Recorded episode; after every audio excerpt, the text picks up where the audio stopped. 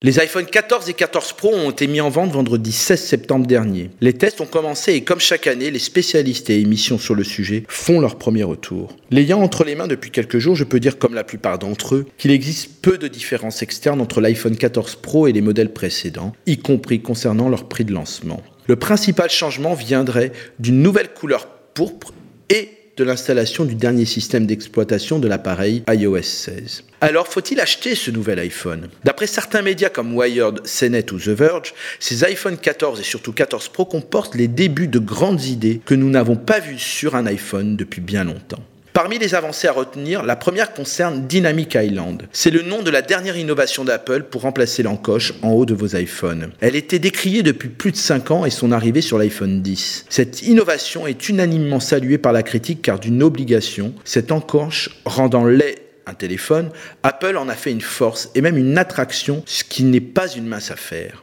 Une autre différence matérielle importante est l'arrivée d'un nouveau capteur photo de 48 millions de pixels. Pendant des années, Apple a rechigné à s'engager dans cette course, bien souvent inutile, au plus grand nombre de pixels sur le capteur de son appareil photo. Apple semble donc avoir fait un autre choix qui s'avère payant, car l'iPhone est devenu, d'après mes premiers tests, le meilleur, notamment pour les photos prises dans des conditions de moyenne et faible luminosité. En plus de performances jamais atteintes par un smartphone avec un processeur de haut vol sur le papier, ces iPhone 14 et 14 Pro, qui se déclinent en deux tailles chacun, sont a priori de bonnes affaires et pourtant.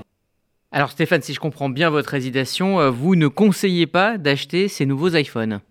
Eh bien pour être franc, j'aime la couleur pourpre, les photos, l'écran mais je ne vais pas revenir là-dessus. Ce que je retiens, ce sont deux choses qui font que l'achat d'un iPhone 14 ou 14 Pro ne serait peut-être pas une si bonne idée. Je l'ai évoqué brièvement au début, il y a peu de changements entre les iPhone 11, 12, 13 et 14. Le fait de mettre à jour avec iOS 16 un de ces téléphones que vous pouvez déjà posséder ou que vous pouvez acquérir via des sites de produits reconditionnés pourrait déjà vous empêcher d'acheter cet iPhone 14. La deuxième idée est liée à la sobriété numérique. Changer de mobile chaque année ou tous les deux ans est une hérésie. Garder son terminal le plus longtemps, au moins 5 ans, serait parfait pour notre planète. Pour aller dans ce sens, je rêve que pour l'année 2023 et ou l'année 2024, les grands constructeurs de mobiles, Apple, donc Samsung, Xiaomi, Oppo, etc., stoppent leur production de nouveaux terminaux et incitent ainsi leurs clients à conserver leur mobile. Cette décision aurait un impact sur nos modes de consommation en général et notre quotidien en particulier.